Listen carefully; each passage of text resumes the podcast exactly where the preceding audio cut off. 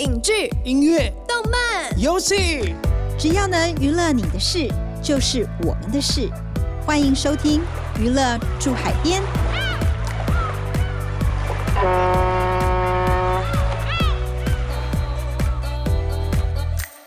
欢迎收听由静好听与静周刊共同制作播出的节目《娱乐珠海边》，我是对记者咄咄逼人、讲话又经常失态的灭绝师太。今天感觉特别开心，因为《娱乐珠海边》第一次有演员来做客，让我们欢迎金钟视帝黄河。嗨，大家好，我是黄河。为什么？已经有在收听我们节目的听众朋友一定不陌生的。《镜周刊》娱乐产业组的电影活字典怡肥姐，嗨，大家好。对于黄河，我想大家比较认识的是在电影或戏剧中担任主角的黄河，但是如今黄河也开始斜杠担任表演课的老师喽。今天我们就要来聊聊你所不知道的黄河老师到底是个什么样子呢？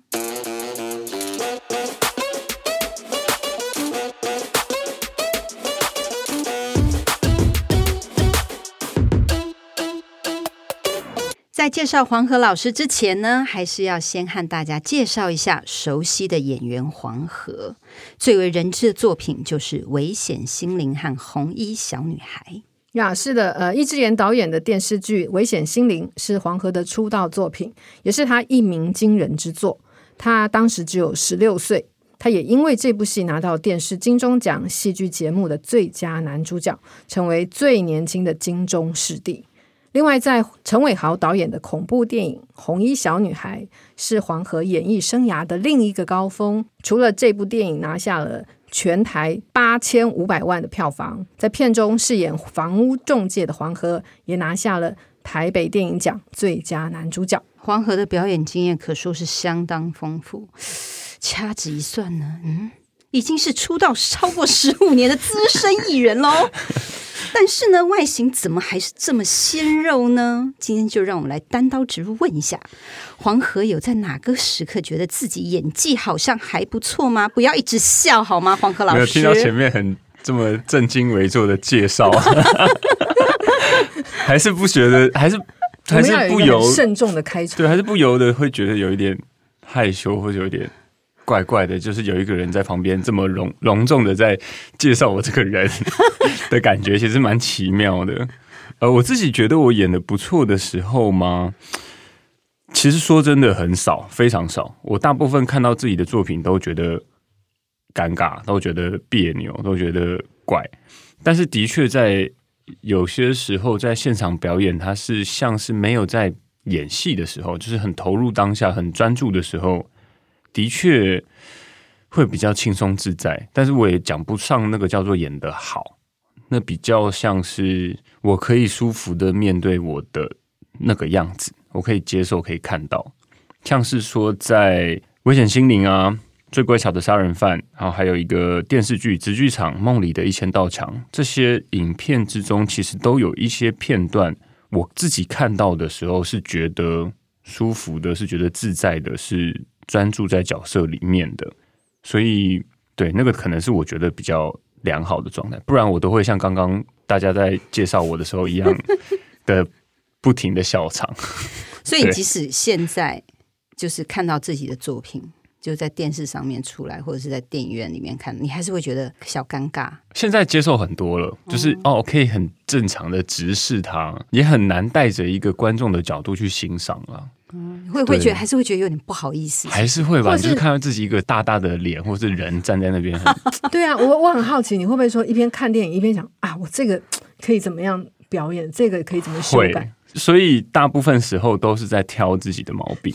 哦，对，就是只会想说啊，这边其实可以再更好。但是说真的啊，当下在表演的时候，因为看不到嘛。所以当下在表演的时候，一定是在当下觉得这样做最好。所以所有的检讨跟检查都是他上片之后才看，才会去反省这件事情。那你在哪一个时期才开始觉得，嗯，我好像开始理解什么是表演这件事？我觉得这个很难，一辈子的课题嘛。对，我觉得现在都很难讲说，哦，我理解表演，只能说我开始学习怎么沟通表演这件事情。所以，我我要讲的话，我觉得要分成两个部分，就是一个部分叫做理解拍片，另外一个才叫做理解表演。因为我觉得，尤其是影视的表演啊，它跟大部分传统的戏剧表演其实有一个差别，是它必须要拍片。在剧场里面，你是不用拍片的，你就是表演跟剧本，然后排戏呈现，它是一个非常完整一致性的东西。可是影视它多了一个环节，叫做拍片。所以我自己会觉得，在我的表演路上，其实有中间非常大一段过程在学怎么拍片，而不是学怎么表演。就变成说，表演可能在危险心灵一开始接触的时候，就算是学会了某一个方式的表演，可是他的拍片这个环境其实太多技术跟知识要去学习。在一开始接触的时候，其实演员在舞台上面，就连在剧场的舞台上面，你都要记得很多灯位、走位、码点、timing 等等的技术上面的配合，更不要说影视产业那个配合的技术之多跟复杂到有太多内容要去控制了。所以在一开始的时候，有很多前辈演员或者是。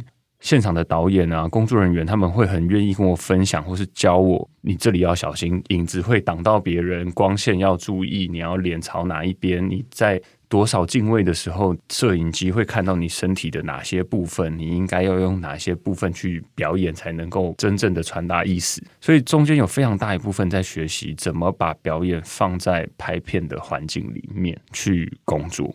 那直到我大学。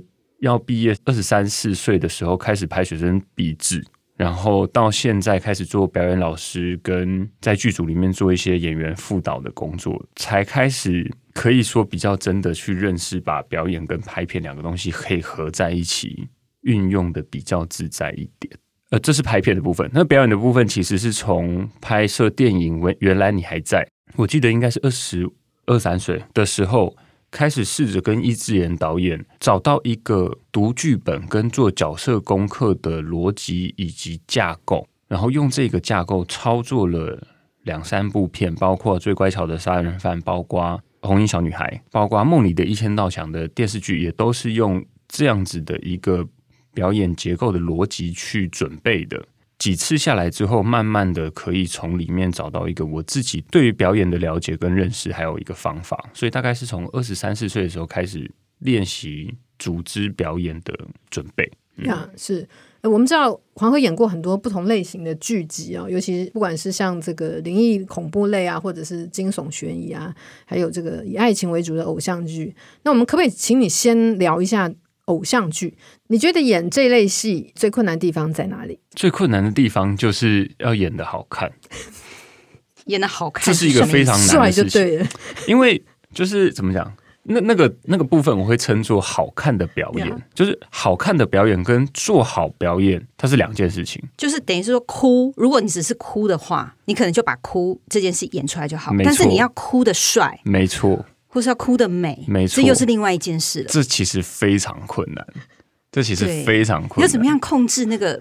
对，那鼻水泪、鼻水流下来。对，而且他的那个，他的那一个好看，还不是写实的好看，它是有一种戏剧成分跟戏剧表现的好看，但是你又不能很演。观众看了还是会觉得出戏，就是说，啊，那个偶包好重哦，怎么这样演？你还是要有一某一种自然跟真实在里面，所以它是一个很模糊。然后简单来讲，我觉得那是一个很魔幻、很梦幻的表演方式，因为你要真情流露又好看，其实非常非常的困难。我曾经在拍偶像剧的时候，在现场导演跟我讲说：“黄河，你可不可以演的好看一点？”嗯，我当下停了三秒，然后我就举手说：“导演，不好意思。”我听不懂什么叫做演的再帅一点，帅不是一个外表吗？嗯，帅不是一个长相吗？因为对我的逻辑会觉得说，帅是一个外在看到的样子，怎么样演的再帅一点？这就好比说，你可不可以演的胖一点？你可不可以演的高一点？就是嗯，什么意思？就是怎么演的帅一点？就是一开始的时候真的很转不过那个逻辑跟想法。但是后来，其实慢慢的就会发现，其实每一个戏剧的表现方式，跟它的风格、跟它的故事内容，还有它的平台，其实有很大的关系。那那个写实跟真实，其实是针对这一部片、这一个戏剧的风格整体来说看起来统一跟写实。嗯，所以变成我那时候花了很久的时间在学习怎么当一个偶像 跟帅哥，甚至我每天到现场，工作人员、对手演员、我的经纪人都会一直跟我说：“黄河，你好帅。”然后我要很坦然、很坦诚跟自在的接受说：“嗯，我知道。”这样子，你才有办法。就是我深深的觉得，这要去诠释帅气或是美、漂亮这件事情，你必须要有一个非常庞大的自信。嗯，你要相信自己是很帅的。对对对，因为那个东西其实你在做什么时候，你都没有在搞笑，没有在摆的。我就是相信，我就是这么帅，我就是这么美，你才有办法撑得住那一个。氛围跟状态，不然太容易，就是你在分心的时候太容易被扛了。真的，真的，一个有一个一直跟你讲说你好美，你好美，然后你要说哦，我知道啊，那个太容易被扛了。就像比如说吃东西，那你就尽情的吃但是要吃的很好看，是，真的很难呢。是，你吃的很好看，你就没有办法 enjoy，对不对？就大口吃面感觉，但你又要很淋漓尽致的吃面，你要很饿，表现出很饿，但是又要很帅，是。真的很难，很 很难，要练，真的要练习哦。那我觉得像你看，像黄河这样的专业演员，在现场听到这种指令，比如说你可以再帅一点呐、啊，哭的帅一点呐、啊，吃的帅一点呐、啊，都不一定马上能有反应。更何况是群众演员，这是不是也是因为你要针对群众演员开始开表演课的原因？因为自己感受到了这样的难度，然后经历过之后，觉得其实有一个什么样的指导，其实大家会更进入这样的角色，更容易。体会表演这件事，是因为其实一直一路以来在表演工作上面都会遇到，不管是群演、临演，你不管你怎么称呼他，氛围演员，或者是大特、小特、配角，其实都会遇到。那你没有办法去确保每一个人的标准或是状态是一致的。那加上拍片，我刚刚有讲说，拍片跟表演其实是两件事情。拍片的现场。因为时间，因为人员，因为金钱，它就是一天要拍到某一个程度，你没有办法 delay 的。你一 delay，那个预算就暴增。对，所以它有很多因素。拍片是一个充满执行的事情，所以当现场状况不顺利的时候，那个东西其实非常令人崩溃。因为大家都知道，演员的表演你急不了的。就是人的反应你急不了的，可是又他就是不太行，嗯，他自己也很困难，他做不到的时候，大家一直在调整他，在等他的时候，他也很辛苦，他也不知道，他也不会想说哦，我就是随便做，没有，他也想要做好，可是他做不到，他不知道那是什么，因为他没有学过。现场的人又觉得说：“你为什么要浪费我们时间？这么简单的东西你都做不好，而且整个剧组都在等他，那个压力又很大。所以其实两边都有辛苦的地方。那我自己在旁边看的时候，我就会觉得这些方式我也遇到过，或是我也看见过。我找到某一个方法，或是某一个做法，它可能可以帮助他解决这个问题。可是我现场做不了这件事情。嗯，我不可能在现场工作的时候去教另外一个人表演。”是，而且那也不是我现场的职权，所以我一直很想要帮助在现场遇到困难不知道怎么办的演员，有一个方法，或是可能有一个方式，或许可以帮到他。我不能确定这个方法对每一个人一定有用，但是至少他这个方法我实验过，在我自己身上，我试了很多次，我觉得有用。然后我跟某些好朋友演员分享，他们也觉得听完了之后有很多逻辑上或是想法上的改变，然后有帮助到他们。那我就会觉得，我真心是抱着一个 我想要分享给大家，演员在现场不要那么辛苦，工作人员也不需要那么痛苦。就是试着在某一个上面让大家有一个方法可以去解决问题。那我觉得，既然刚刚听到黄河老师说了这么多 的技巧，那我们大家就绝对不可以放过他。来人啊，关门放狗！我们一定要黄河老师在现场表演是什么才行。所以呢，嗯，就是进行我们的演员大挑战，六十秒，Action！欢迎回来，六十秒 Action 是我们的新单元，我们要请那个我们的来宾做一个六十秒的挑战。我们录音现场呢，已经准备了一个小剧本，除了这个小剧本之外呢，我们还有四个人设。嗯，黄河老师呢会从这四个人设中呢抽出一个当他的角色设定，然后从这个角色设定呢来演绎这个小剧本，这样 OK 吗？好，我试试。我现在抽了吗？对，你先抽。好，抽喽。嗯，啊，好，自大的人。OK，他的人设，自大的人会是什么样子？是自大的人。Yeah, 好，好，我等下等下等下，我要准备一下。自大的人哦，我想想看。嗯，哎、欸，其实自大的人还蛮难的耶，哈。嗯，要是我像我这种没有上过表演课的，我就呵呵呵，我是个自大的人，好烂哦。你看，所以上表演课是非常的重要的一件事。好，对不对？大概大概可以，我们试试看，我们试试看。OK，所以黄河准备好了。好，好，那我就要等一下要喊 Action，你就没问题，开始没问题。好，OK，Action。我跟你说，那个车门开了，有一个老先生他走进来，这个时候他就起身让座，走到我的旁边。准确的来说呢，我算过是隔着两个拉环。这个时候车门关上了，我看向另一侧，所有的人他们都在他们应该在的地方，也没有什么特别的啊。但是就感觉身后有一个视线，是那个人吗？我转过身，面朝窗户，我从影子里面看到他，他要开口跟我说话了，我就是有这种感觉。他会说什么？我喜欢你，可以给我你的电话。不对，他看起来不像那么直接的人。这件衣服很好看，你是去哪里买的？嗯，这样的开场应该比较正常吧？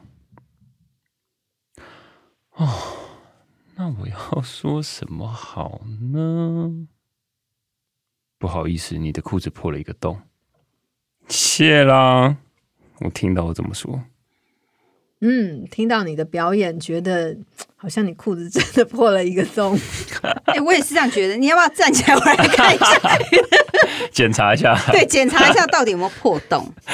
好，我觉得，嗯，黄老师真的有把那个自大的感觉表现出来。那我们就请他再抽第二个人设，来看看另外一种表演会是什么样子呢？其实我真的觉得这是一个超级难的题目。另外一个是。害羞内向的人，我们来看看害羞内向的人，如果裤子破了一个洞，会是什么样子的表现呢？我我要要要要再准备一下吗？对，要我要我要重新准备一下这个人设的方向。等一下，哦好了，我没有这么多时间给他 准备。OK，来，可能会有一点点小声。好，好，OK，Action。车门开了，有一个老先生走进来，他就轻轻的站起身让座，走到我的旁边。准确来说，还是隔着两个拉环啦。然后这个时候车门就关上，我看向另外一侧，所有的人都在他们应该在的地方。嗯，也没有什么特别的。但感觉身后有一个视线，是那个人吗？我转过身，面朝窗户，从影子看到了他。他要开口跟我说话了，我不知道，我就是有这种感觉。他会说什么呢？我喜欢你，可以给我你的电话吗？嗯，不，他不像是看起来这么直接的人。嗯，这件衣服很好看，你是去哪里买的？嗯，这样的开场应该比较正常吧？哦，那我要说些什么才好啊？不好意思，你的裤子后面破了一个洞。谢谢，我听到我这么说，非常的害羞，是吗？没有啦，我只是比较想要做出一个落差感啊。嗯，对，有。对。有做到，而且我觉得隐隐约约就觉得有一种 BL 的感觉。是这个剧本我，我觉得你可以加上那个诠释。是这样子。的。但其实我之前演过跨性同性对。的角色，对，对，对，对，所以对，说不定。我说实在，我觉得你你刚你刚刚讲的，我觉得说不定什么，我跟你讲。我刚才也讲了，说不定之后我想说，说不定什么。我我我觉得你刚刚就是在演绎的时候，真的觉得有一种好像真的要有恋爱的感觉哈，好像是有小鹿乱撞，对小鹿乱撞的感觉，真的。对，因为刚好这个片段，他就是好像自以为别人喜欢他，嗯，所以以后可以可以尝试往这方，就是你虽然你之前演绎过了，有对对有可以可以，我其实一点都不排斥任何角色的。那大家是不是还觉得听不过瘾呢？所以呢，除了在静好听能够听到黄河老师的表演心法之外，下一集黄河将继续接受我们的挑战哦。我一直听到有人叫我的名字，那个秘密基地里面有一面墙，墙上有一幅画，有我所有的灵感。你是我的丽丽，只能是我的丽丽。难道我一个人爱你还不够吗？把我的书还给我。你把你从未来买的书还给我。我看到一条路，一条没有人走过的路。你呢？你从我的眼睛里面看到了什么？这门课会有十个表演常遇到的关卡，十五个破解的招式，六部影视作品范例，九个日常表演训练，还送你一份影视化剧本，让你可以对照练习。而且所有的作业我都会亲自批改哦，所以现在就上静好听，收听黄河表演心法。我是黄河，让我带你踏上演员的养成之路。感谢听众收听，也请持续锁定由静好听与静周刊共同制作播出的《娱乐住海边》，我们下次见。想听爱听，就在静好听。